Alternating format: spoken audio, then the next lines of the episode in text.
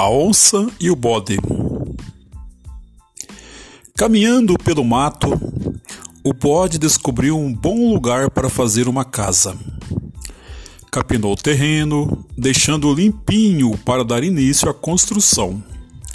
Como já estava cansado, foi embora, preferindo começar no dia seguinte. A onça também procurava um terreno para erguer sua casa. Deparando com o lugar que o bode capinara, achou que estava com muita sorte. Cortou e empilhou as madeiras para fazer a estrutura. Depois foi embora, pois precisava dormir. No dia seguinte, ao ver a madeira à sua disposição, o bode ergueu a estrutura. Que sorte que estou dando! Pensava ao fim do trabalho, quando já se retirava. Mais tarde foi a vez de a onça chegar ao terreno e ver a estrutura pronta. Que sortuda que eu sou! Disse com suas pintas enquanto cobria a madeira com taipa. Então a onça foi buscar seus móveis e, ao voltar, deu de cara com o bode, sentado numa poltraninha.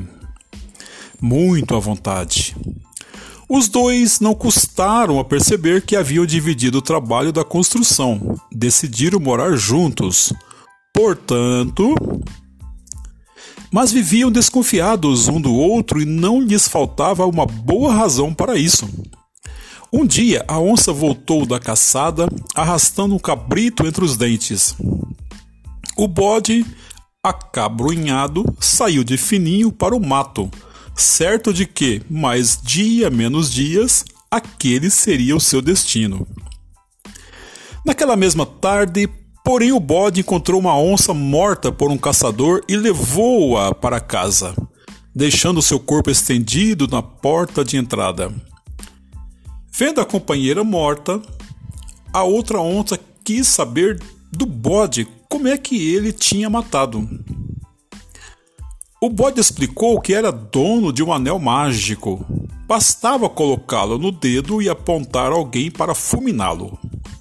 A onça fez que não acreditou e o bode, colocando um anel no indicador, perguntou: Quer que eu lhe mostre?